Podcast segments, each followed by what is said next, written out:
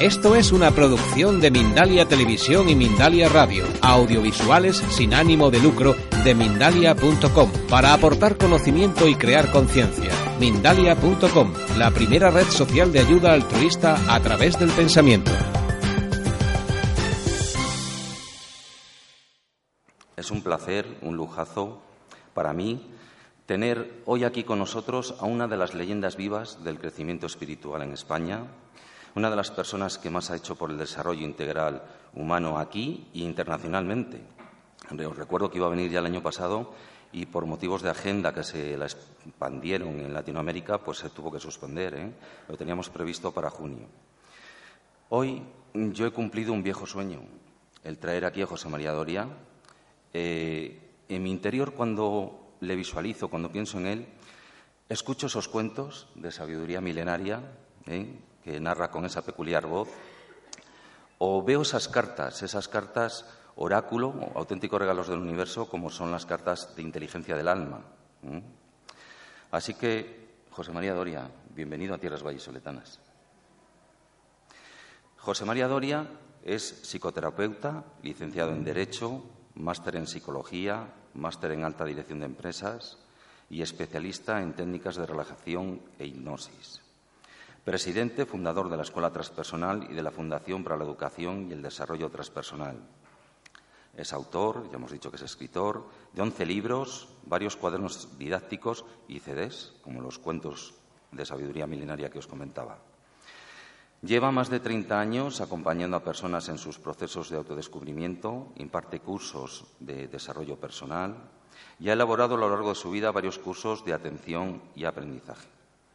José María Doria hoy viene aquí a Valladolid en estas jornadas despierta con una conferencia que ha titulado Lo transpersonal y la vida espiritual en el siglo XXI. Y ahora sí, vamos a recibir a José María Doria un fuerte aplauso. ¿Qué os trae? No solo eh, supongo una, una, costumbre o un hábito de, de presentarse aquí cada cierto tiempo, sino también quizá un título que dice espiritualidad. ¿Qué querrá decir esto? ¿Dónde vamos? ¿Es religioso? ¿No es religioso? ¿Qué diferencias hay entre espiritualidad y religión? ¿Qué necesito yo dentro de mí, de alguna forma, para encontrar pues ese, ese anhelo de paz profunda que el ser humano tiene y que sabemos rotundamente que la vida externa decepciona en muchas ocasiones en nuestros logros, las conquistas, hacemos de bienes o de, o de vínculos o de poder o de prestigio o incluso del llamado amor que nos profese determinada gente. Hay algo mucho más grande detrás del el ser humano.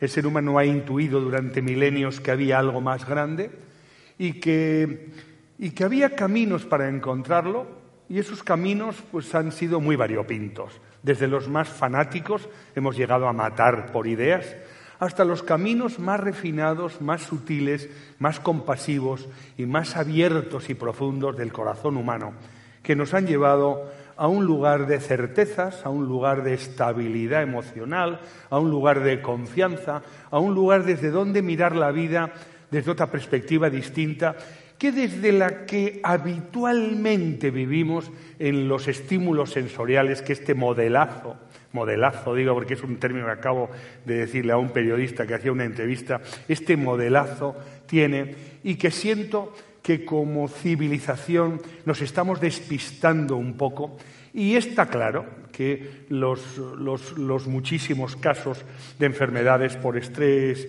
de cáncer, de aspectos psicosomáticos, de ansiedad y de tantas cosas no son más que fruto de que hemos perdido un poco el rumbo de cuáles son los valores que durante milenios nos han llevado a la certeza y a la apertura del corazón. En estos tiempos hay una gran oferta de posibilidades. Hay una oferta muy grande que nos ha llevado pues a creencias. Creo que esto me va a salvar, creo que esto me va a ayudar, creo que esto me va a limpiar, creo que esto va a sanarme. Y al final hemos puesto el poder muchas veces fuera, pensando que algún día, a través de nuestros rezos o a través de nuestros mm, anhelos o a través de nuestras manifestaciones, lograríamos que algo nos salvase, entre comillas, nos salvase y nos redimiese y nos pusiese en el camino de la paz profunda, llamada exactamente igual que felicidad. ¿no? La felicidad es paz profunda. Y en realidad el ser humano va creciendo, va evolucionando y está profundamente desconcertado. El ser humano de nuestro siglo está muy desconcertado. Por una parte ve los progresos de la ciencia, ve un poco cómo son las nuevas generaciones, ve el desapego tan profundo que hay a las ideas que antes refinaron el espíritu humano durante muchísimo tiempo, léase las religiones, que durante miles de años han ayudado muchísimo al ser humano a refinar, a expresar su virtud, a mejorar, a verse observado desde los cielos, mm, en los aspectos más recónditos de su mente, desde donde se cuestionaba sus conductas más silenciosas y anónimas. E incluso miraba la muerte con una sensación de, bueno, que mi vida mm, eh, tenga sentido y que ese más allá incierto, pues también sea algo, un paso grato porque, porque me lo he ganado de alguna forma, ¿no? Y todo esto ha conllevado una serie de medidas y de creencias basadas muchas en la fe, en la revelación o en los intermediarios de una divinidad en los cielos y el ser humano de cada día en la tierra a través de sus ministros, sacerdotes, intermediarios, que decían que te perdonaban o no, que te decían si estaba bien o no, que te decían muchas cosas que hoy pues quien más, quien menos busca ese discernimiento, ya no tanto fuera pidiendo que le diga a alguien que sabe y que debe estar en contacto, más en contacto que él o ella, con ese supuesto misterio divino, sino que lo busca en el corazón, lo busca en la intuición, lo busca en el silencio, lo busca en la certeza y el discernimiento de una persona, de un ser humano que crece, que se expande en su autoconciencia. La palabra espiritual ha movido muchas cosas a lo largo de nuestra existencia, pero lo que está claro es que el ser humano de este siglo sabe que lo espiritual es una vivencia más que una creencia. Es una relación íntima y profunda más que una doctrina. Es una relación con la vida más que una ideología o un más allá o una coacción sobre lo malo o lo buenos que podemos ser. Y realmente el ser humano de este siglo está empezando a discernir entre espiritualidad y religión, honrando profundamente las creencias que hemos heredado de nuestros padres, de nuestros ancestros, de nuestra cultura, de todo el linaje que nos precede y que ha refinado la mente y el corazón humano en base a unas creencias que han sustentado a la humanidad durante mucho tiempo y la han sustentado, la han acompañado, la han bendecido y le ha dado mucha paz a muchísima gente esa conexión con creencias profundas que ni se cuestionaban. Entonces mucha gente se pregunta, ¿qué pasa con las nuevas generaciones? ¿Qué pasa? ¿Qué quiere decir esto? ¿Por qué no están las iglesias llenas como estaban quizá cuando éramos pequeños? ¿Por qué no tenemos el mismo tipo de anhelo o de sensibilidad ante determinadas ideas maravillosas o evocaciones trascendentes? De ahí vienen las, frases maravillosas de gente como Taylor de Chardin que llega a decir, tú no eres una criatura humana en una aventura espiritual, eres una criatura espiritual en una aventura humana.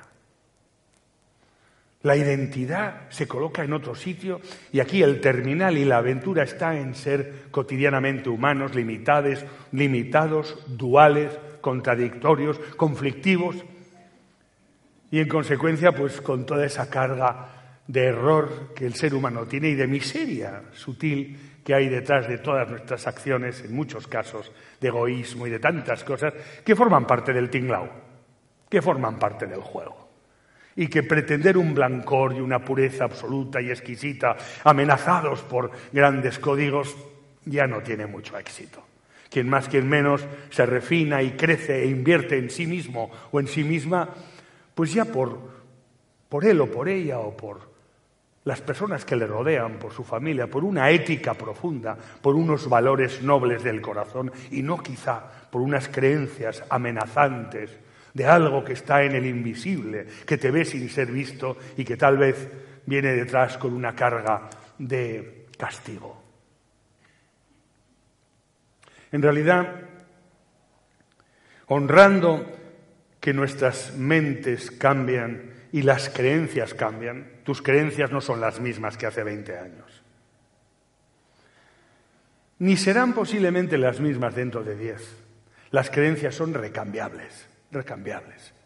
Y si no, mira a tu alrededor la propia sociedad, tus compañeros, tus padres, tu propia persona enfrentada a la experiencia de la vida ha ido ajustando sus creencias sobre la vida, sobre la muerte, sobre la economía, sobre la familia, sobre el amor, sobre la pareja, sobre la salud, sobre la sexualidad, sobre la religión, sobre el más allá, sobre tantas cosas.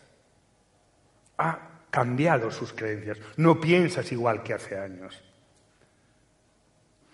Sin embargo, estamos hablando de algo que no es el pensamiento, que no es la creencia.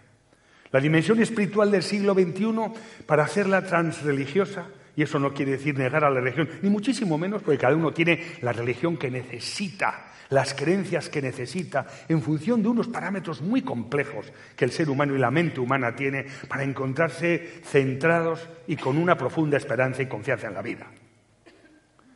Pero la espiritualidad es algo que está más allá de la mente pensante. Religiones hay muchas, muchas, más de 100 en vigencia en este planeta, en este momento. Espiritualidad no hay más que una. Una vivencia íntima de comunión profunda o de apertura del corazón, compasiva, honda. Las religiones todas tienen sus libros sagrados.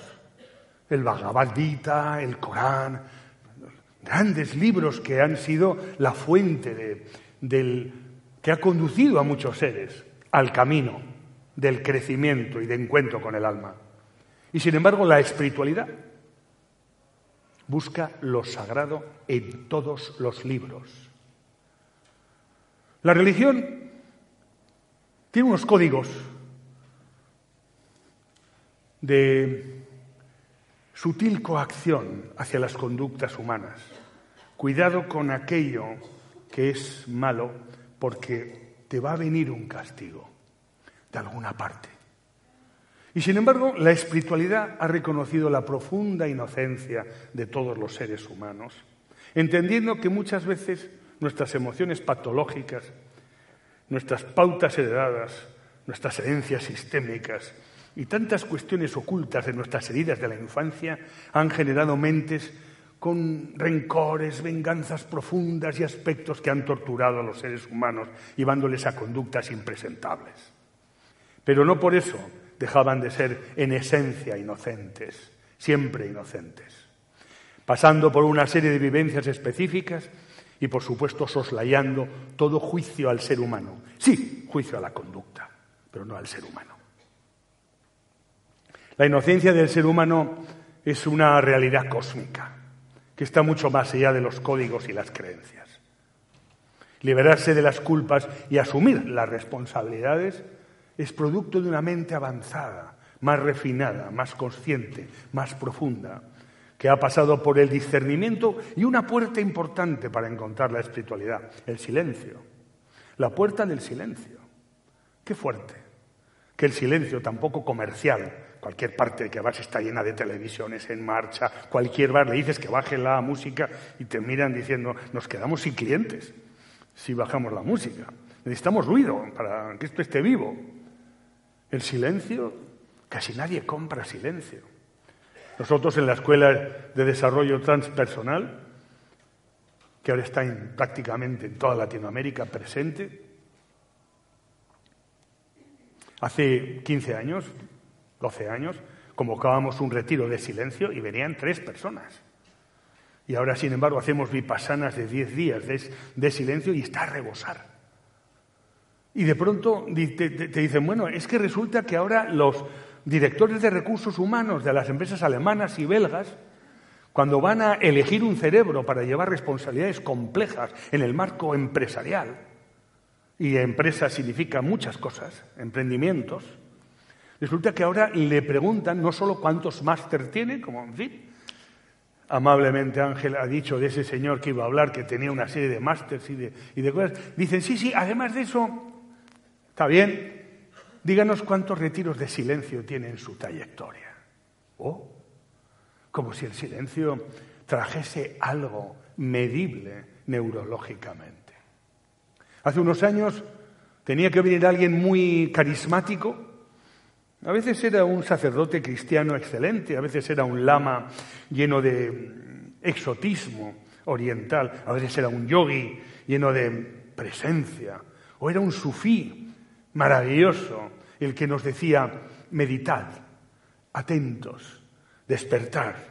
Estamos dormidos en este mundo, despertar y para eso hay un camino. Y la mística sufí o la mística zen o la mística yógica o la mística cristiana o cualquier otra mística te acababa llevando por el camino de las vivencias, un gramo de vivencia vale más que toneladas de teoría, por el camino de las vivencias te iba llevando a un estado de amplitud y profundidad desde el donde afloraban valores nobles del corazón que estaban mucho más allá de las creencias fanáticas por las que cada sector identificado con sus creencias ha llegado a matar. Ha llegado a matar por creencias. Y ese camino en general no era un camino fácil, era un camino espinoso, porque el alma humana cuando quiere despertar, cuando quiere avanzar y abrir, expandir su conciencia, se enfrenta a una cadena de sombras personales, sombras, término jungiano, aspectos sumergidos de nuestra personalidad. Somos expertos en evasión del dolor y sumergimos, sumergimos con pastillas, sumergimos con fiestas, sumergimos con lo que sea, pero el dolor cuesta mucho mm, sostenerlo, aprender a sostenerlo, saber que es transitorio. Añadimos sufrimiento al dolor porque nos resistimos al dolor. El sufrimiento puede cesar, literalmente. El ser humano puede aprender a no sufrir, por supuesto. Y además, no con muchos libros y un gran camino de muchas peregrinaciones a Santiago de Compostela en ayuno primordial. Mindfulness, atención plena, ejercicios profundos de una silenciación y un cuestionamiento de las fuentes de dolor porque la resistencia al dolor genera sufrimiento, porque la dramatización del dolor, fijaos lo que os digo, drama, el drama, el espíritu dramático, mira lo que ha pasado, como si eso fuese, esa dramatización lleva al sufrimiento. El dolor es mucho más llevadero, sin dramas. No solo resistencia y drama, sino también el enfado con el dolor. Este dolor y esa tensión es añadida. No hay aceptación, no hay mansedumbre ante esa ley de la vida que juega con el placer y el dolor de una forma curiosa, como las dos orillas del río de la vida. El dolor está en el kit de la humanidad y forma parte del misterio y del juego. El sufrimiento no. Sufrimiento es un añadido mental que se puede desarticular conforme desplegamos la conciencia testigo y atestiguamos que nuestra mente está montándose una película. Y esa autoobservación consciente, conciencia, conciencia, ya tocó el palabra clave, el palabra transpersonal, el palabra transreligioso, el palabra universal de todos los pueblos y de todos los tiempos, conciencia, darse cuenta, darse cuenta, darse cuenta, darse cuenta. Puedo vivir en automático o puedo vivir en voluntario y consciente. Vivir en automático, pues es repetir las pautas y los programas.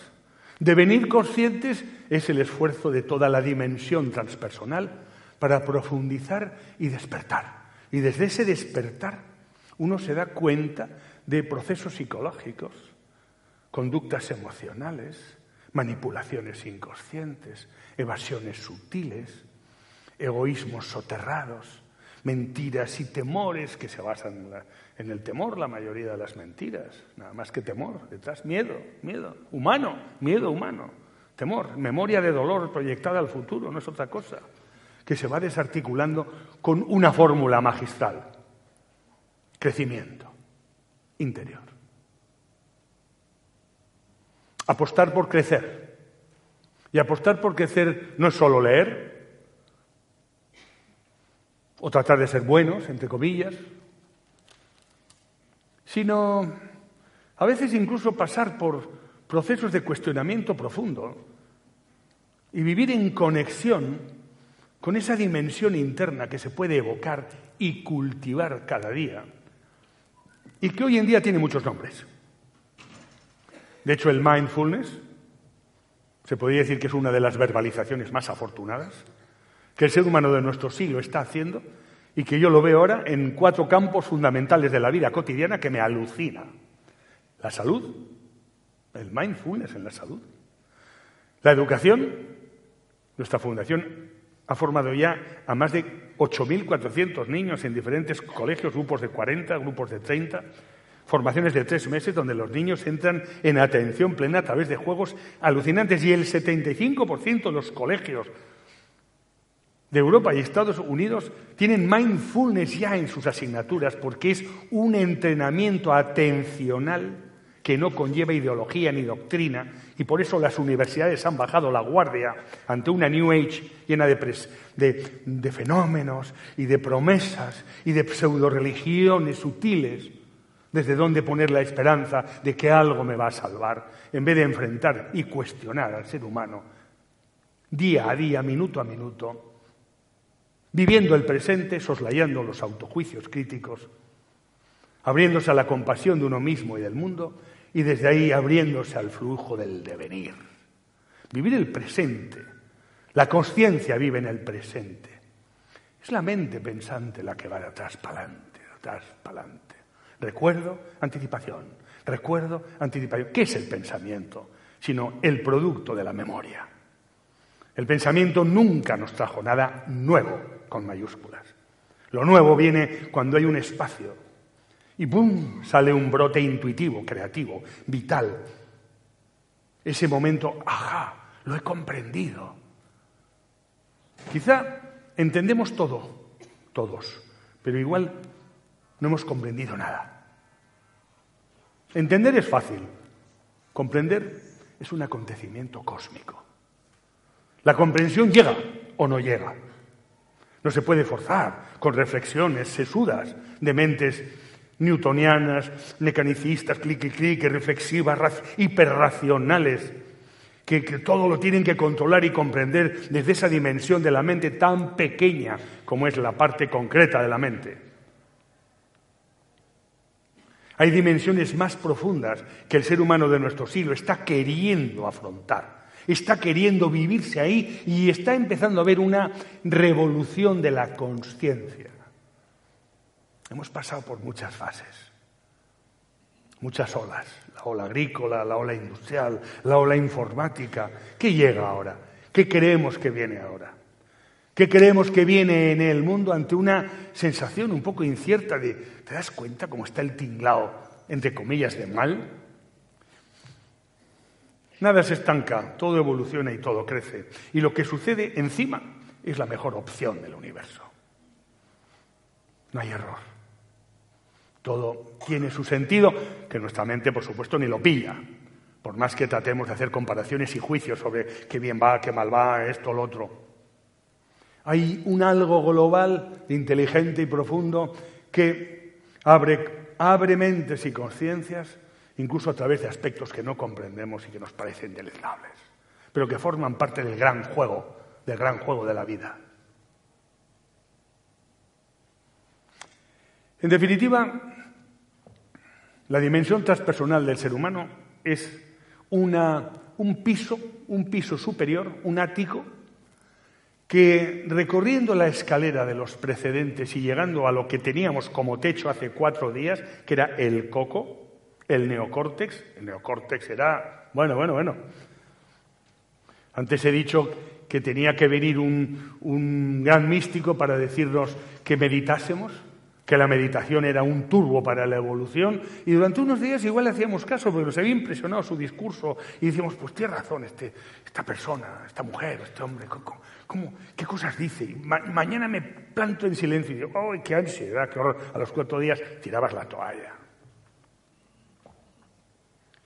Y sin embargo ahora las neurociencias las neurociencias, que dan de comer a la parte racional de nuestra mente, no al alma, a la parte racional de nuestra mente le viene muy bien la ciencia, muy bien. Bendita ciencia que nos libró de la superstición y de la magia, esa magia. Las neurociencias dicen, vamos a monitorizar el cerebro de los meditadores. Oh, porque hemos visto que hay ciertas características entre la gente que medita desde años o tal, que parece que tienen capacidades y recursos que parecen muy interesantes, no se enfadan tanto, no, se, no, no, hay tantos, tanta violencia, pasan muchas cosas entre los cerebros de los meditadores. Y va y monitorizan los cerebros con bioresonancias, con, con sofisticadísimos aparatos de monitorización. Y resulta que los cerebros de los meditadores, a las ocho semanas de practicar meditación, hay cambios objetivables, cambios medibles en laboratorio, no ya en una dimensión que yo te digo, que yo vivo, que yo soy y luego pues soy lo que soy, como todos.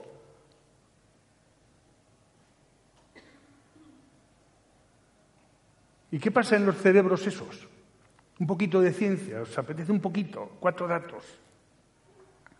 Los cerebros de los meditadores tienen más masa gris y adentrada.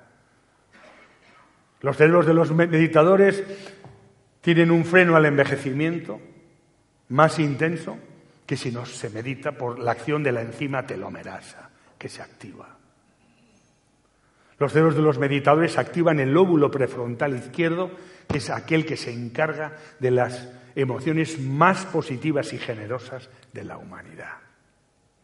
Inhibe los aspectos de la amígdala, estructura cerebral, asociada al victimismo y algunos aspectos del ser humano que se llama la red neuronal por defecto, que es esa dispersión mental que al final no, no enfoca, que está dispersa. Y qué incómodo es estar con el coco disperso. Por eso el personal saca el móvil de inmediato, a ver si centra la atención, a ver si enfoca la atención. Y uh, estar enfocados es una chulada. Los alpinistas están tan encantados de subir porque están enfocados, no se pueden perder el lujo de una desatención, se caen. O un conductor a 180 en un rally está encantado, de hecho le suben endorfinas y adrenalina por todas partes porque no se dispersa, está enfocado. Enfocado no quiere decir así, ¿eh? quiere decir enfocado y a la vez abierto. A la vez abierto, esa ambivalencia. La ambivalencia que yo, por ejemplo, puedo tener en este momento en esa dualidad que tengo como personaje, un conferenciante que en este momento está dando una charla, un personaje, un personaje, un rol, un personaje, un papel, tengo un papel y estoy cumpliendo mi papel. Y me doy cuenta del papel del personaje, que es relativo, totalmente observable, el muñeco que tiene su programa, que habla, en fin, trato de hablar desde lo más profundo de mí, pero al final es un personaje con su ego, sus contradicciones, sus anhelos, su deseo de hacer las cosas bien, en fin, todas esas cosas naturales de nuestro personaje en la vida cotidiana. Y también hay otra dimensión que también en este momento sostengo, que es la de espectador de ese personaje. La de espectador. Ah, la de observar al personaje. La de ser capaz de estar instalados en una dimensión desde la que nos damos cuenta de lo que está sucediendo en el psicocuerpo de este personaje, de sus sensaciones, de sus emociones, de sus procesos mentales, de sus intenciones, de los lugares desde donde habla, desde donde se dirige, de sus motivaciones más profundas. Esa dimensión espectador, espectador, es la dimensión conciencia y es la dimensión que unifica a todos los seres humanos más allá de las creencias. Entre los despiertos y los dormidos hay un tris que unos van en automático y no se dan cuenta y otros, sin embargo, se dan cuenta, solo se dan cuenta. ¿De qué? Entre otras cosas, del personaje que están representando. Entre otras cosas. Entre otras cosas. Decía antes que el mindfulness es un paquete de herramientas atencionales de carácter transideológico, transpersonal, más allá de lo personal, es decir, del coco, que entrenan en la atención y en la presencia y que hablaba de cuatro sectores. He hablado de la empresa, he hablado de la educación, me faltaban dos, me he dejado dos ahí, perdido. La salud, la empresa, la educación y el deporte. De pronto, entrenamientos atencionales modernos, entre comillas, ¿y sabéis por qué son modernos? Porque les han quitado la parte ideológica. Y entonces se pueden presentar en una universidad y decir, oiga, yo enseño mindfulness. Y la universidad ha olfateado qué es eso del mindfulness y ha visto que no había una promesa celestial de ningún tipo, sino paz interior, aumento de unas determinadas tasas medibles en las neurociencias, mayor capacidad de estar en el presente, por lo tanto menos rollo de coco, incertidumbre y comerse la cabeza. Em, y muchas virtudes que tienen herramientas sencillas, directas, concretas, específicas, de estar arraigados en nuestro cuerpo, integrando nuestro cuerpo, viviendo las sensaciones de nuestro cuerpo y no dejarlo todo al coco, que es la hipertrofia que ha creado el sistema darwinista de los últimos cientos de años. Nos ha costado mucho conquistar el pensamiento, muchos años. ¿Cuánto nos costará despertar la conciencia? Hay avanzadillas ya en todos los países. Este personaje que decía antes viaja mucho, da retiros y conferencias en muchas partes del mundo y observo en todas partes los mismos síntomas. Unos cuantos, una masa crítica sutil, sabe de qué estoy hablando. Le suena todo. Igual no lo han oído nunca. Algunas palabras tal y como las cuento yo. Pero hay una sensación de que hay resonancia, lo traen puesto, no hay nada nuevo. Es justo eso, justo eso. Este señor está diciendo unas cosas que es justo eso. Y esto se da en una masa crítica muy sutil de todos los países y de todo el mundo y que no tiene grandes líderes, ni siquiera maestros gigantescos eh, que arrasan por televisión y que a todos seguimos fielmente, ¿por qué no? Aquí el único maestro, por lo menos en la escuela lo decimos, y tenemos al año más de 1.500 alumnos, es el corazón humano. Ese es el maestro.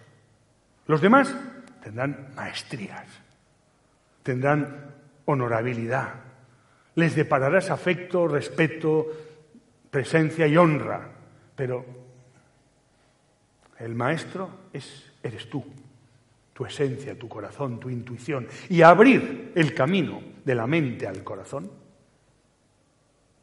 no es nada nuevo. ¿eh? El corazón es un cerebro. En estos tiempos las neurociencias dicen que es un cerebro. Lo habéis oído la mayoría, posiblemente. Hay aquí ha habido otras conferencias y seguro que esto ya se ha dicho. Esto ya tiene unos cuantos años, 15, 14 ya se ha dicho que el, 60% de las células del corazón son neuronas. Y que el corazón no solo es una bomba de sangre, como decía mi padre, que el corazón es un cerebro, que el corazón sabe, siente, responde, toma decisiones independientemente del cerebro. Tienes corazonadas que puedes discernir y averiguar cuándo es del corazón y cuándo es un rollo del coco entre tus deseos y temores. No es nada nuevo, ¿eh? Hace dos mil años Jesucristo no dijo la sagrada vesícula o el sagrado hígado, si no todos habríamos dibujado a alguien así blanco y maravilloso, con el pelo limpio y un hígado eh, radiante. Porque sí, lo hemos asumido, imágenes, iconos, etc. Y por alguna razón dijo corazón, el sagrado corazón. ¿Qué quería decir el Sagrado Corazón? ¿Se nos estaba diciendo algo hace ya miles de años? ¿Y que la ciencia tenía que confirmarlo con las neurociencias hace cuatro días? ¿Qué hay aquí que es tan poderoso, que puede unir a los seres humanos en una actitud distinta que la competitividad y puede acercarnos a la profunda compasión, que no es otra cosa, según dice la ciencia hoy, que la conciencia de dolor del otro? empatizar con el dolor y las necesidades emocionales de otro ser humano.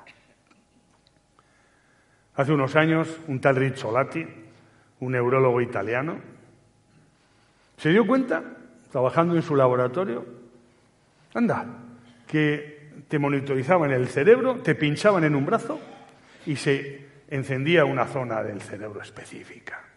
Anda, pero resulta que si tú estabas viendo cómo le pinchaban a otro ser humano que estaba ahí a unos metros de distancia, la misma zona se encendía. Y descubrieron, anda, aquí hay unas neuronas que se llaman, le pusieron el nombre entonces, neuronas espejo. Curioso.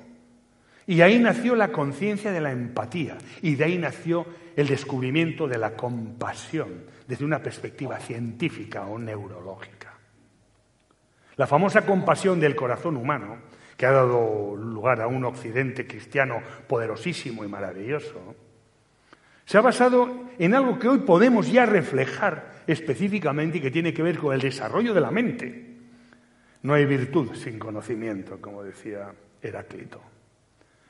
El crecimiento, la inversión en, como decía antes una compañera que hemos visto, María, ¿verdad? Que me has dicho, hace unos años, no sé cuántos, muchos, dijiste en una conferencia una frase que, puedo decirlo, ¿verdad? Que no se me ha olvidado, punto. Y es, invierte en aquello que un naufragio no te pueda arrebatar. ¿Y qué es otra ¿Qué es eso sino el crecimiento personal y transpersonal de un ser humano? ¿Qué es eso que la inversión en la autoconsciencia? ¿Qué es eso que facilitar la comprensión en vez del entendimiento cognitivo y deductivo de una racionalidad suprema que tiene gran parte del mundo científico y universitario de nuestro tiempo? Ir más allá. Ir más allá conlleva un coraje del corazón humano para abrir realmente dimensiones profundas del ser. Hay caminos. El que busca, encuentra. Eso está claro. No hay un único camino. Cuidado con el único camino. El único, yo cuando oigo la palabra único me pongo de los nervios. el único camino que hay. Uy, uy, uy, uy, el único no. Todos los ríos llevan al, al mar. Al final, el que busca encuentra su manera de caminar. Quizá busque lo que sus maestros buscaron, pero no por donde lo buscaron ellos, posiblemente. Habrá que buscar tu sitio, tu lugar, tu resonancia, tu olfato, para que llegue ese clic, esa sincronía, ese momento especial y mágico y des un paso adelante. Ojalá no llegue con dolor una muerte cercana y dolorosa que de pronto rompe tu pasado y lo destruye y, sales como el ave fénix en una desnudez de corazón e inocencia rotunda, buscando con humildad cualquier cosa, sin arrogancia intelectual ni memorias separativas. Quizá llega por una enfermedad, una ruina, un cáncer y de pronto uno se abre. Venga, todo esto que he oído 40 veces, ahora quiero vivirlo. Me voy a hacer ayuno a no sé dónde. Ojalá no llegue así, porque la vida es sabia y sabe ponernos la piedra en el zapato justa que cada uno necesita en los obstáculos que tiene que superar en el camino de la vida para que haya eso, misterioso, que cambia nuestra vida.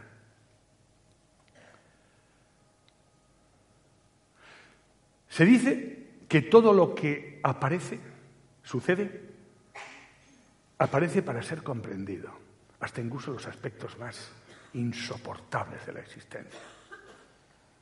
Incluso aquellos aspectos que son muy malvenidos y que son una, ah, ¿esto para qué ahora? Con la que traíamos ya puesta otra. Noticias, cambios, pérdidas, pérdidas, pérdidas, pérdidas. Siempre la palabra pérdida conlleva duelo, conlleva contracción, pérdida de cualquier tipo. ¿eh? La pérdida se disfraza de muchísimas formas. Y la pérdida conlleva siempre, si hay identificación y no se ha abierto un nivel de conciencia que crea distancia, la pérdida conlleva un dolor tremendo. Y nadie puede controlar cuánto me va, cuánto tiempo me va a doler. ¿Será un año?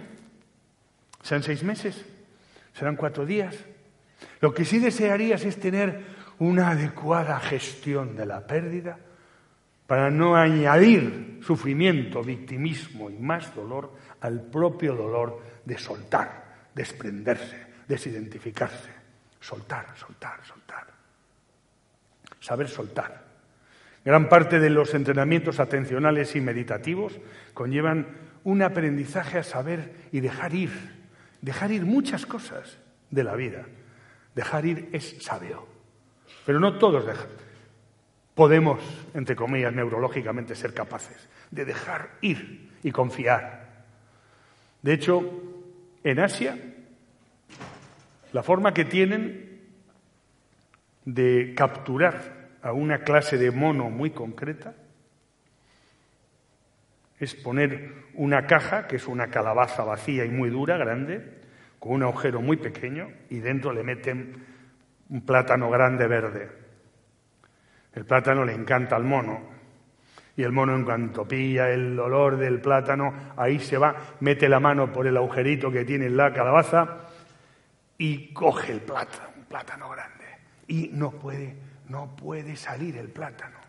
Y tira, porque se acercan los capturadores. Y tira, pero no puede. Su neurología no le permite dejar ir, escapar, irse, seguir su camino. Seguir su camino. ¿Dependientes? ¿Somos dependientes emocionales? ¿Nos identificamos con las cosas? Ah, se rompió el jarrón de no sé quién, con lo que significaba tanto para mí. ¿Significados? ¿Tantos significados como para romperte tú también con? ¿Os imagináis que los terapeutas nos rompiésemos con cada paciente que se rompiese? ¿Os imagináis que tu cirujano que tiene que operarte del corazón, de pronto por la mañana cuando tienes cita a las 11 con él y tú estás en la mesa de operaciones, se le haya muerto su madre 24 horas antes y, y no, y le tiemble el pulso? Habrá que saber gestionar todo eso. Habrá que aprender a gestionar emociones tremendas que hay en la vida de los seres humanos. ¿Cómo? ¿Haciéndonos indiferentes como gasas asépticas de hospital? No. Gestionando adecuadamente el mundo emocional, observando nuestros pensamientos, creando distancia con los procesos psicosomáticos.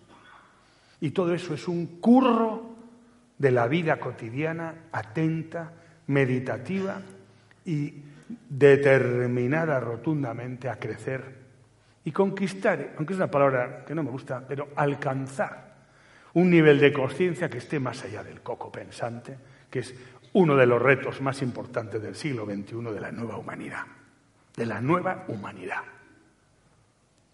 Me decían antes, me preguntaban en una entrevista, ¿usted cree que Internet está mm, haciendo daño al mundo?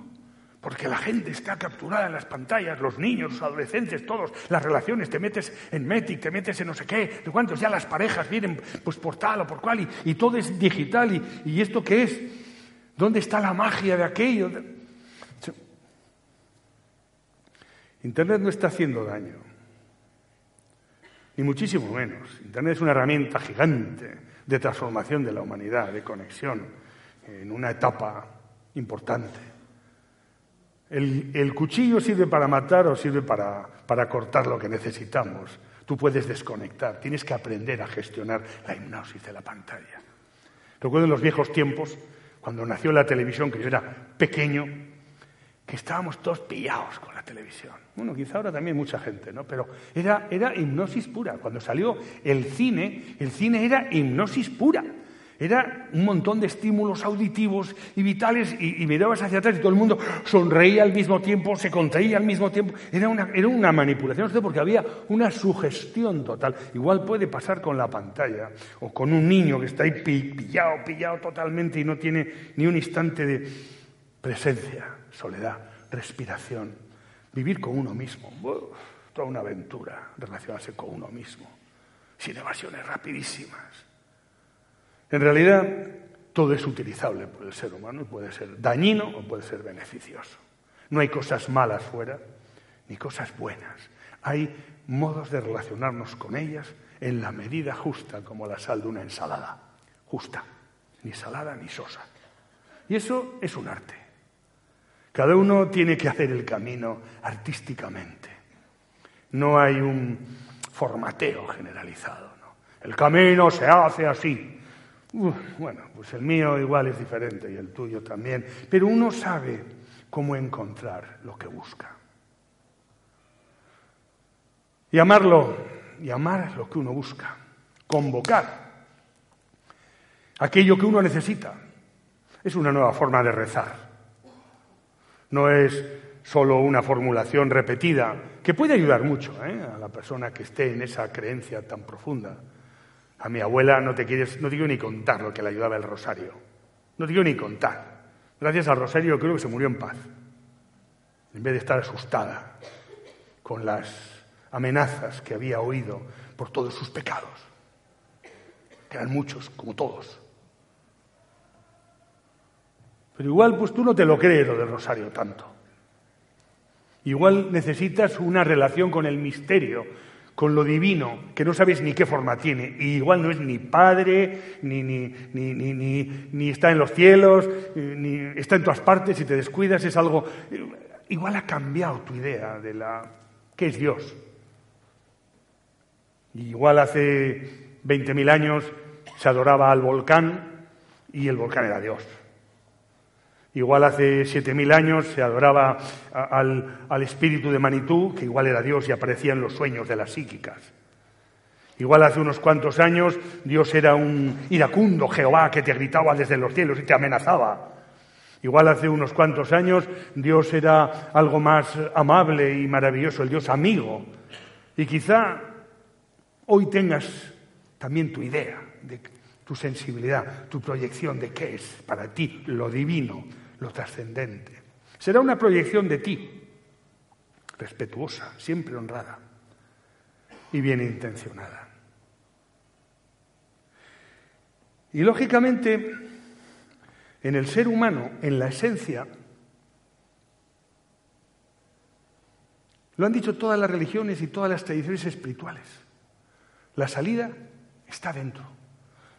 Lo hemos creído hasta cierto punto, porque lo de fuera tiene mucho tirón, mucho tirón. Desconectar a lo de fuera y entrar en interioridad es una vía, no es tan fácil. Esto pilla mucho. Somos supervivientes y estamos al pairo de cualquier control. Saberse retirar y hacerse al año un retiro de silencio o dos y ir buscando el camino de aquello que esté en resonancia con el momento evolutivo de nuestra mente y de nuestra vida es un arte y una intuición. Encontrarás si convocas. Y cuando hablaba de oración, hablaba de una hablar con el universo, con Dios, con eso que tú sientes dentro de ti, antes de sentarte a vaciar en la meditación pura y dura, que es vacuidad, presencia, observación de lo que hay.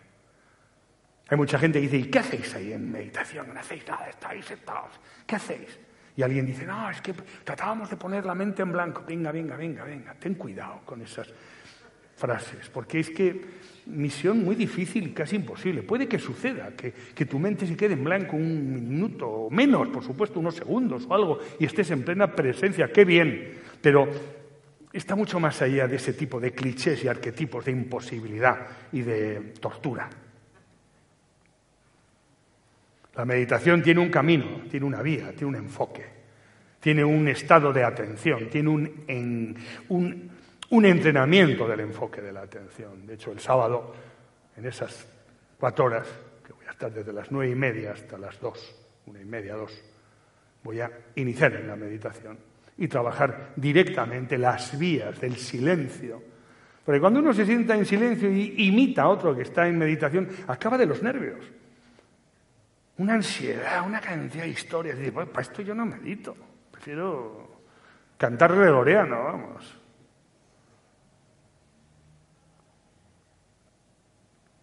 Hay técnicas respiratorias, hay posturas adecuadas, hay actitudes de benevolencia, hay muchas cosas que contribuyen a un despertar de la conciencia a través de algo nada comercial, como es la meditación, la atención plena y el silencio. Y si estás preparado, o preparada, te resonará. Y si no, preferirás seguir comiendo información. Más libros, más talleres, más películas, más pelis. excitantes, llenas de 15 días de esperanza. 15 días más de esperanza. Al final tendrás que enfrentar tu realidad silenciosa, anónima y sutil y cuestionar tu vida desde ahí, en todo un camino de reciclaje y de presencia atencional.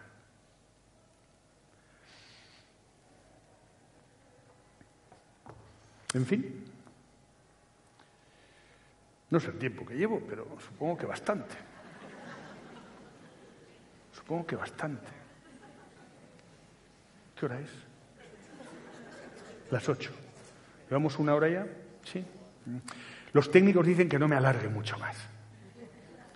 Los técnicos en el estado atencional de las personas dicen, cuidado, no más de hora y media, hay que dar juego, porque la mente se cansa a veces de atender y entonces desconecta y divaga. Entonces, os propongo preguntas y respuestas, de manera que se haga rápido, le dé un poco de juego a esto y, podamos enfocar la mirada en aquellas preguntas, necesidades, reflexiones o lo que queráis que cada uno pueda tener a partir de este momento en el que se han suscitado muchas cosas. Se han removido muchas cosas y quizás hay cuestiones que dices, oye, esto se me ha quedado ahí. ¿Puedes ampliar un poco? Y lo amplío brevemente para tener diversidad, que en este momento es lo que nos puede entretener. Entretener no es la palabra adecuada. Mantener la atención.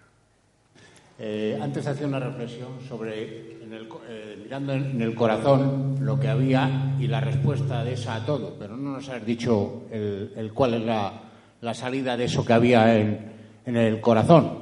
Me imagino que es el amor. No, no, no, he entendido el último punto. He hablado del corazón, pero no he entendido la última parte. hablando del Sagrado Corazón. Sepárate, sí. Y también de. Sepárate. Del tema del corazón. Sí. Entonces decía que lo importante que había en el corazón era una cosa que movía. Entonces, la respuesta a eso que había no la he oído. Creo entender que es el amor, el amor entre todos. Muy bien, muy bien. Para que todos seamos uno con Dios. Creo que esa es la respuesta a, todo, a todo lo que encierra el universo. Sí, sí, sí, coincido contigo totalmente. Que en el fondo esa conciencia prima no es otra cosa que amor universal, que unidad. Y eso manifestado en la vida humana de este personaje que va a morir cuando tenga que morir como todos nosotros, se manifiesta en bondad, en compasión y en paz.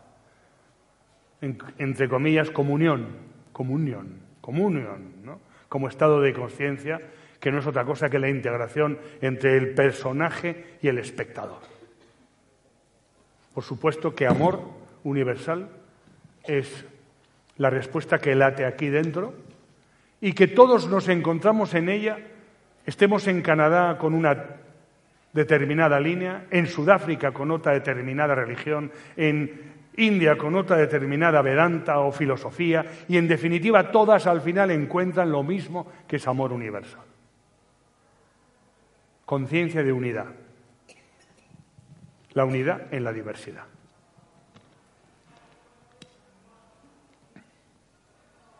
El corazón es el asiento, por decirlo así, de la conciencia y maneja.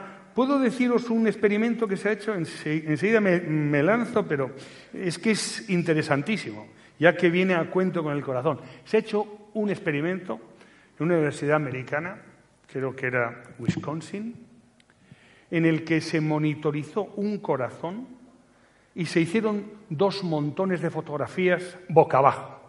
Una, una, fila era horrorosa, de violencia, de dolor y horrible de mirarla, desde el dolor que daba, y otra era de belleza. Flores, galaxias, niños sonriendo, todo, todo felicidad. Monitorizaron a un ser humano y un programa de algoritmo aleatorio Sacaba por ordenador una o sacaba por ordenador otra. No se podía saber. Como las máquinas tragaperras, ¿sabes? Que no sabes lo que va a pasar. Bueno, alucinemos. El corazón, antes de que saliese, lo sabía. Lo sabía. Tenía reacciones precedentes. Y esto lo expone ampliamente el Instituto Hartman americano, que ha profundizado mucho sobre, las, sobre el corazón. En Internet tenéis mucha información sobre, la inteligencia cardíaca y sobre esa dimensión del corazón que va mucho más allá de las deducciones del neocórtex. Gracias. Buenas tardes.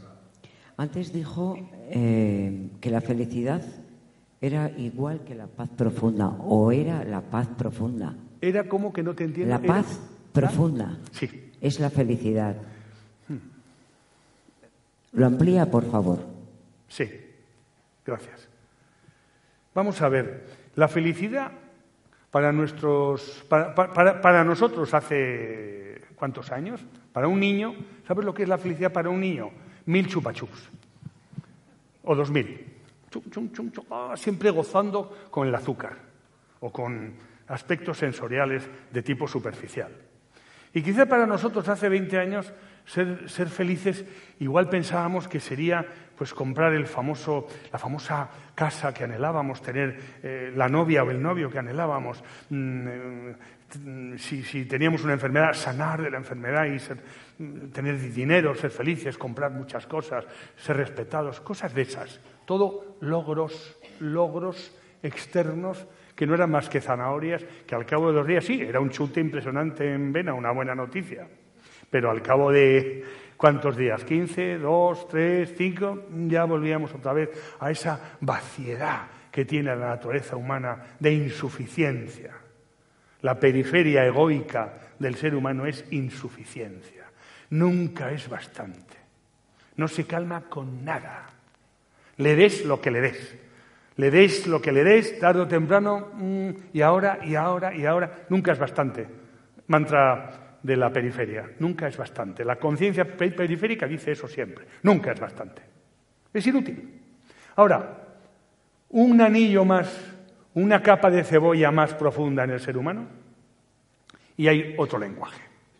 Ahí hay plenitud, ahí hay una fuente de amor, ahí hay una fuente de servicio, ahí hay una fuente de deseo de utilidad. De hecho, Martín Seligman, presidente de la Sociedad Americana de Psicología, ha hecho unos estudios sobre la felicidad muy interesantes en todo el mundo.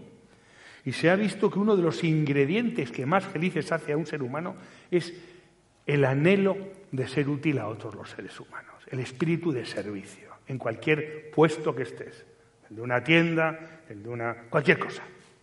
Es servir, servir a la humanidad es uno de los ingredientes más importantes. ¿Por qué? Porque no nace desde un ego que está negociando con lo que da, a ver qué recibe, sino ofreciendo de forma absolutamente mm, generosa que es patrimonio del corazón humano. Eso no sale de la cabeza. Y sus negociaciones con la vida o el más allá sobre lo que está dando y lo que recibirá un día o como sea. Y eso es el gran misterio del alma humana. Y ahí es donde está la felicidad, que es permanente, no es ocasional, ni se pasa. Y esa dimensión, la felicidad no es un logro, es un estado de conciencia. Con esto, estado de conciencia. La felicidad es un estado de como es el amor, un estado de conciencia. No es un sentimiento único. Yo te amo mucho a ti, pero a ti no tanto. Yo a mis hijos sí, pero a los del vecino, pues chicos, la verdad, no tanto. Ese amor es el amor que, manejamos todos, el amor típico, ¿no? Te quiero a ti por, algo, porque me gratifico con tu belleza, porque me gratifico con tu sensibilidad, me gratifico con tu inteligencia, con tu ternura, con tantas cosas que hacen bello a un ser humano. Pero eso no es el amor. Eso es una manifestación de, amor también de la periferia, que está necesitando constantemente un estímulo para seguir amando. El amor universal que hablaba, pues no sé, yo creo que Jesucristo ha sido uno de los exponentes más, más mm, trascendentales de lo que es el corazón humano y el amor en ejercicio, en cuanto a su discurso de la montaña, que es una revolución absoluta. Bienaventurados los mansos, bienaventurados los pobres de espíritu, cosas que eran, eran, eran chino en, en otra época. Y que ahora, bueno, pues quien más, quien menos tiene una cultura espiritual que sabe que detrás de eso hay una gran verdad profunda, que es lo único que nos hará felices en esa sed permanente que tiene el ego, que por más agua que le des es como beber agua salada, siempre tiene más sed. O lavar sangre con sangre, mancha más. Hay otro camino y lo sabemos o lo intuimos todos. Y no tiene mucha ciencia, ni creencia, ni ideología, ni película manipuladora de las mentes. Es muy neto, muy sencillo, como todo lo sabio, muy sencillo. La puerta del silencio es angosta, silencio consciente.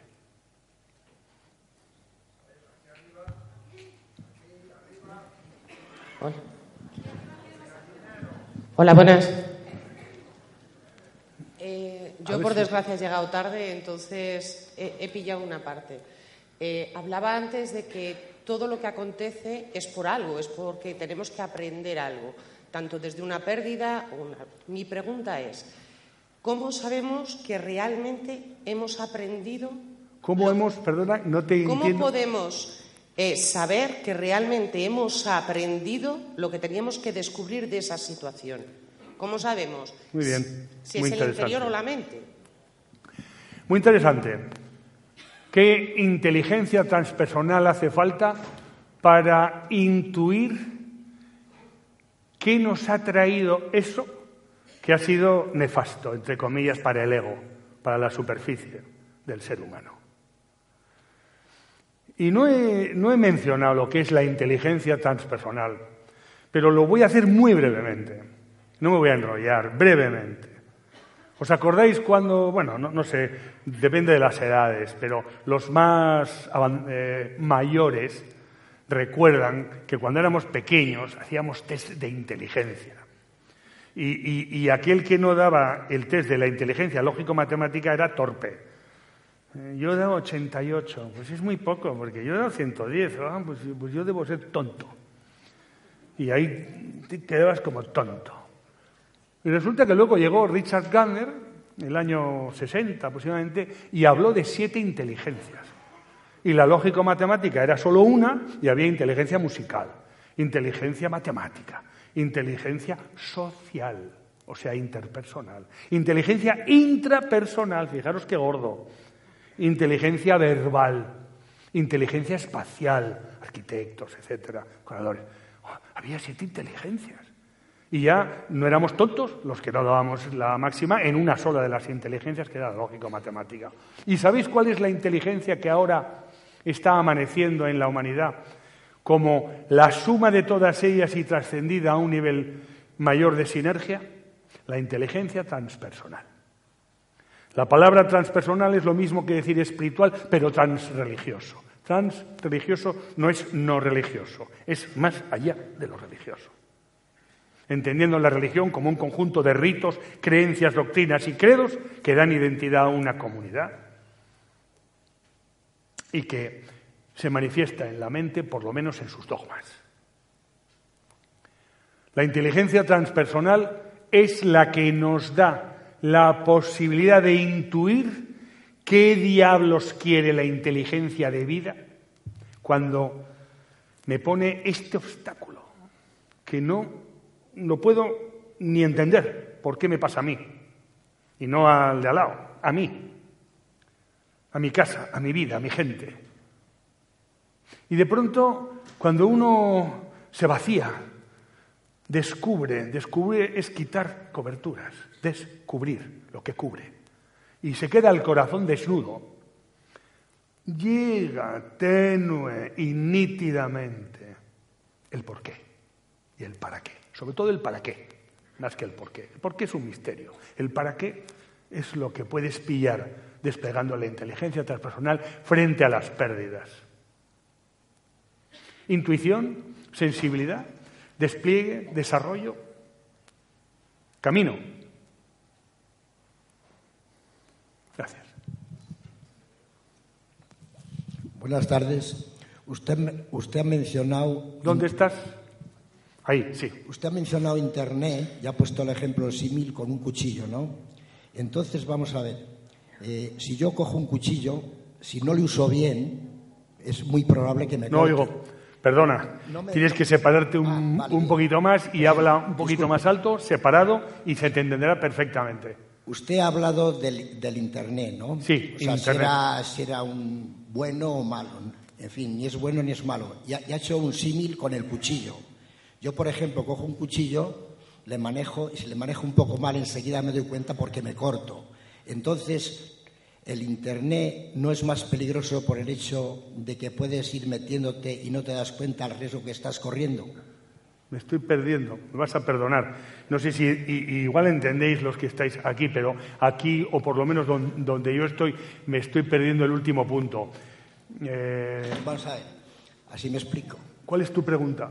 Mi pregunta es, si es el mismo, vamos a ver, yo uso un cuchillo, es un arma, si lo uso mal, me corto rápidamente y entonces me puedo dar cuenta porque me hace daño ese objeto, ¿no? Entonces el Internet, el Internet, si yo lo uso mal, tardaré más tiempo en darme cuenta el riesgo que estoy corriendo. ¿Me entiende? Sin darme cuenta, El riesgo que estoy corriendo si lo utilizo mal. sí. ¿Me, ¿me ha entendido ahora? Un poquito.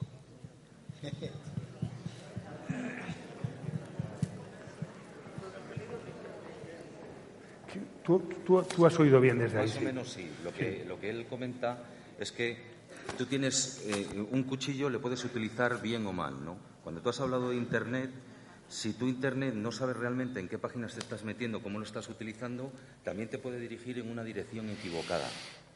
¿Vale? Claro, menos por ahí. claro. Gracias. Como todo, como todo. Todo nos puede lle- llevar a dirección. Y mira, creo que el error, el error, es que es muy bueno lo que acabas de decir porque nos da pie a decir algo que es fundamental. ¿Cuántas veces se cae un niño para aprender a andar? Las estadísticas dicen que de 1.500 a 1.800 chichones. ¿Acaso tenemos que tener errores para aprender? ¿Acaso el error es la base del aprendizaje, por lo menos cognitivo? Acierto, error, método deductivo, científico, error, acierto, error, acierto, error, acierto, error, acierto, hasta que encontramos el camino. El niño, tras 1.500 caídas, en cada una aprende algo. Y nosotros, en los muchísimos errores que cometemos, no solo con Internet, sino con, con la maripili de la esquina, con nuestro hijo, nuestro padre, con cualquier miembro de la sociedad. No hay ni errores, ni errores que acumulamos y que son maestros para nosotros, maestros. Cada error es un maestro. Entonces, no podemos vetar a determinadas personas o situaciones si no sale de dentro de ti, que te has dado cuenta que te has perdido energía o que en esta dirección se te está yendo la bola y estás entrando en un círculo vicioso en vez de virtuoso. Y eso, como el que primero lo paga es uno, es el que empieza a darse cuenta si está afinado, si ve que el instrumento está desafinando o no está desafinando. Y cuando uno ve que hay música desafinada, cambia la línea. Igual aguanta mucho en la música desafinada, pero al final chirría, chirría, y tarde o temprano encontramos aquello que necesitamos. No nos lo puede dar papá Estado, papá Iglesia, papá... No, prohibido, esto es malo, aquello... Uy, tienes que descubrirlo tú. Tienes que descubrirlo tú. Metiendo la pata, muchas veces. Digo, Analía, por allí, por allí arriba. Aquí arriba. Y podéis dar Sí. la luz, por favor. Aquí, La luz de arriba. a- a- aquí arri- arriba, ¿verdad? Sí, buenas tardes. ¿Se me oye bien? ¿perdona? ¿Se me oye bien? Ángel, tú me dices si, si yo no lo pillo bien. Sí, sí, yo, yo te oigo bien. Dime. ¿Me oyes vamos. bien? Sí. Bueno, yo pienso que estamos aquí disfrutando todos bastante. Pero al mismo tiempo que estamos disfrutando, yo quiero preguntarle y decirle una salvedad. ¿Una? Los que Una estamos salvedad. aquí seguro que hemos comido y hemos cenado. Y por eso eh, somos buenos. pero yo no me siento tan bueno. Me siento que soy un poco traidor a la hora del corazón de la universalidad. Porque da la casualidad que por ser tan buenos, como ha mencionado usted, de religiones y de cosas, nos han utilizado para que han utilizado y a nosotros en otras ocasiones para utilizarnos y matarnos de hambre. No hay, hay que ser buenos, pero ha mencionado a Jesús y al corazón de Jesús. Pero yo le digo que Jesús dijo ser mansos como palomas y astuto como serpientes. De buenos, en ese sentido, nada. Ajá. ¿Eso es todo? Eso es todo. gracias, gracias. Bueno, vamos a ver una pequeña reflexión. Todo merece una reflexión, por supuesto. A ver si pillo la esencia de la pregunta esta. Hay muchas veces decepción de las idealizaciones que hacemos. Fijaros que la palabra idealización es tremenda, pero somos muy aficionados a idealizar. Idealizar los caminos, las personas, los sistemas, las creencias, las doctrinas, idealizar. Y en realidad, cuando alguien idealiza es porque tiene una carencia de esa idea. La persona, por ejemplo, que ha sido tratada con mucha injusticia, cuando crece tiene el ideal de la justicia. Es una carencia de, de justicia y por eso es exageradamente sensible a la injusticia más que otras, que igual, pues, bueno, tienen que comérsela con patatas. Entonces, cuidado primero con las idealizaciones, después cuidado con las lecturas literales. Fulano, que merece nuestro respeto, dijo literalmente que no comiésemos huevos de codorniz porque eran pecado pues igual es una metáfora y hay que saberla interpretar metafóricamente, de acuerdo con la cultura y la etapa de cada pueblo. Coger el significado profundo de las cosas, de los mensajes importantes de la humanidad, profundos. Y por último, decir que hay una frase que dice el Dalai Lama que es muy interesante, que dice, el egoísmo sano. Ser bueno no significa ser, ser tonto, porque da la impresión de que bondad y tontería están al mismo rango. Aquí el malo es el listo, el que negocia, el que tiene la picardía, el que tiene detrás una carta oculta, el, que negocia. Y, ese, es el, ese es el listo, porque el bueno parece tonto, ¿no? Pues no es así. No es esa la bondad que ha predicado el desarrollo espiritual de la humanidad. La inocencia, el perdón, y la bondad no tienen nada que ver con esa posibilidad de ser manipulado por los poderes determinados que en todas partes cuecen aguas. en la iglesia, en el Estado, en la sociedad, en la familia, en todas partes. Ahí hay de todo, hay de todo. Y en consecuencia, si uno es manipulable y no tiene todavía el discernimiento como para discernir el alcance de las palabras literales, pues lógicamente está resentido con la vida y con algunos estamentos, resentido, decepcionado, creyó y después vio que no. Y esto forma parte del camino. Madurar es duro, es duro. No quedé en los Reyes Magos es, es duro. el día que me enteré de que no existían los Reyes Magos, pues me dio mucha pena. Pero ¿sabes para qué me sirvió? No pensé que mis padres me manipulaban diciendo, no, ¿sabes para qué me sirvió durante esos años pensar? Me sirvió para que mi mente pensase que todo era posible, que había de pronto un día al año en que todo era posible.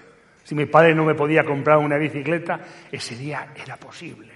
El rey mago que venía de los cielos en un reno me podía hacer magia.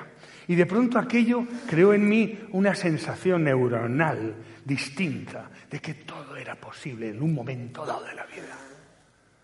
Todo tiene sentido, hasta incluso las etapas en donde nos hemos pegado de golpes con una creencia idealizada y después hemos tenido que aterrizar.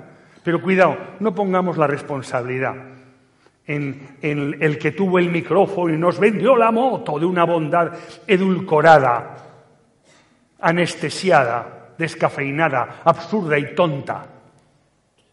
La bondad es algo mucho más profundo que la inteligencia, deductiva y newtoniana. Y eso no se puede decir, se puede sentir o vivir. Y es todo un camino, todo un camino. Pero está bien que seamos rebeldes con nuestros padres en un momento dado. No habríamos sido nosotros si no les hubiésemos, entre comillas, enterrado, para no estar tan influenciados por ellos y hacer nuestro camino y no el de ellos. Es bueno tener rebeldía en la adolescencia, pero quizá en la madurez o en la vejez, no sé si pega demasiado ser tan reivindicativos. Quizás se trata de volver a casa y abrazar lo vivido y saber que todo lo que hemos vivido, por erróneo que sea, ha contribuido a estar aquí ahora y ser quienes somos. Incluso los errores que han cometido con nosotros nuestros padres y toda la línea de ancestros. Honrémoslos más allá de los juicios de conductas que son, son, son sanos, son legítimos, sus conductas, muchas veces impresentables, es bueno decirlo, pero de ahí a descalificar rotundamente a quien nos ha dado la vida o otras cosas, eso ya es otro tema. Insano. Sí, eh, muy brevemente. ¿Dónde estás? Aquí, aquí, aquí muy cerca, muy cerca. Sí, dos cosas em, creo que sencillas. Me interesa mucho tu opinión sobre Teresa de Ávila, y digo Teresa de Ávila. Si entraría dentro de estos parámetros de inteligencia espiritual de la que nos hablabas. Y luego también el tema del perdón, porque yo el tema del perdón, tal y como me lo explicaron, me lo contaron de pequeña, desde un punto de vista, no sé si un, sí, desde el cristianismo, pero no. Te capto Ah, yo me, me, lía mucho perdón. Te capto perfectamente. Bueno, pues muy brevemente, sí. Pues muy brevemente responderé a estas dos cosas. No conozco a fondo Teresa de Ávila. Sé que es una mística cristiana, he leído poco de ella, poco de ella, y, pero lo que destacaría que tiene que ver con todo lo que he hablado hoy es que tiene una frase que me fascina y es que dice que la mente es la loca de la casa. Y esto está en resonancia con lo que yo estoy comentando de más allá de la mente, pensante, la dimensión transpersonal, transracional, transegoica, trans, a través de transatlántico, más allá del Atlántico, transracional, más allá del tinglao racional. Y que una mística cristiana basada en la doctrina, porque el cristianismo en estos dos mil años de vida ha puesto un acento muy claro en la doctrina desde el siglo IV. Es decir, aquí van más los credos que otras cuestiones más hondas, que a veces desarticularían al rebaño. Y ha habido más tendencia al credo que a otras vivencias más hondas. Tendencia, ¿eh? Hay de todo. Y sin embargo, Santa Teresa es la primera, bueno, una de las muchísimas místicas, que en un momento dado habla de un lugar distinto al del credo. Al del credo. ¿Mm? Con lo que se sale del marco de la película organizada que hace de un organismo una organización. Hay una frase que decía, Dios iba, esto es un tópico, ¿eh? no lo tomemos literalmente, Dios iba creando y el diablo iba institucionalizando por detrás. Y la otra rompe con la institución. ¿eh? ¡Pah! Se va. Y ahí es donde, es donde conecta con la esencia. Y eso es innombrable. Y en palabras difíciles de expresar, porque lo real, como decía Lao Tse, Lao Tse, el fundador del taoísmo, decía, el Tao, que es el verdadero Tao, no puede ser explicado en palabras. Y eso es Santa Teresa, no puede ser explicado en palabras, hay que vivirla. Y eso es sutil. Y segundo, el perdón, brevemente. El perdón. No recuerdo cuando me decían de pequeño, perdona a tu abuela, porque igual le había dicho de todo, porque mi abuela era muy rígida conmigo. Y yo pues me rebelaba y ah, le ofendía. Y entonces me decía mi madre, incluso me decía un día, ponte de rodillas y perdónala. Eran tiempos que se hacían así las cosas, tengo muchos años. Entonces yo la miraba y decía, perdona, pero dentro, ojalá te mueras. Sí, es un sentimiento, nadie se asusta de sus sentimientos. Los sentimientos, como decía Rumi, el místico sufí, son huéspedes. La casa de huéspedes es nuestra mente y los sentimientos y las ideas vienen y van.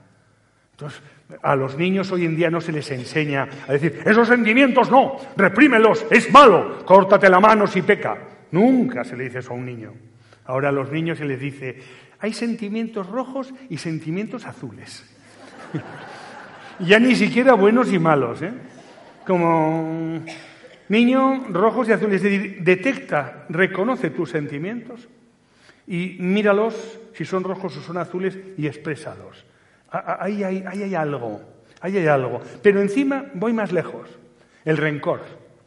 Cuando alguien supuestamente me ha hecho daño, le he dado el poder de que me haga daño, pues no me hace daño más que quien me arriesgo a ser herido con él o con ella, con quien sea, me arriesgo a ser herido y por eso amo, por eso me entrego.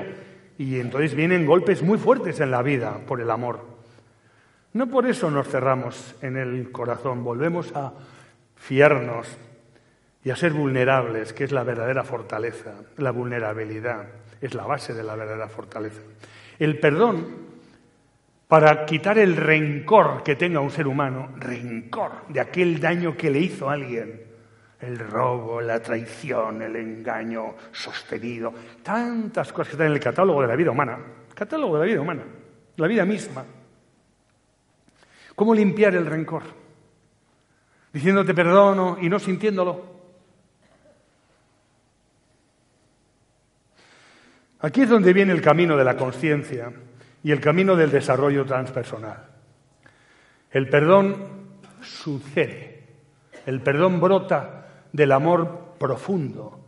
Y el amor profundo solamente brota, brota cuando le hemos hecho un berbiquí rotundo a la conciencia, atravesando las capas superficiales de la mente y entrando en niveles hondos, desde donde brota un perdón natural. No solo el perdón que nos proporciona el... Oye, si conociésemos los dolores y miserias que pasa nuestro ofensor, igual hasta nos inspiraba ternura.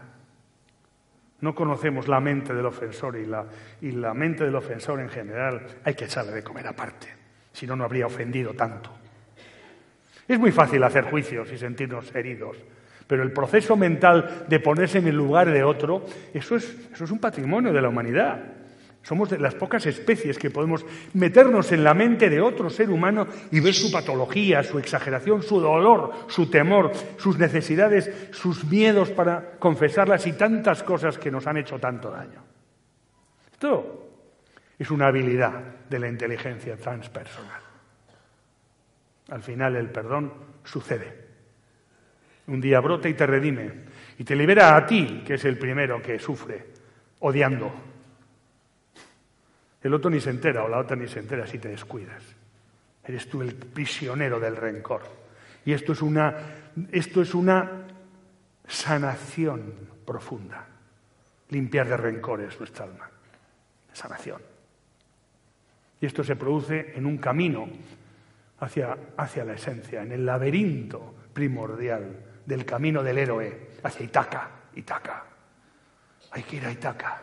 Tenemos que ir a por la utopía la luz, el amor, la utopía. Porque intuimos que detrás de una vida hay una posibilidad de tener una conciencia no dual y una presencia amorosa incondicional del niño divino y profundo que late dentro de nosotros. Y esta utopía es fundamental, que la dejemos salir y la surfeemos como cada uno pueda y sepa. Nada más. Muchas gracias.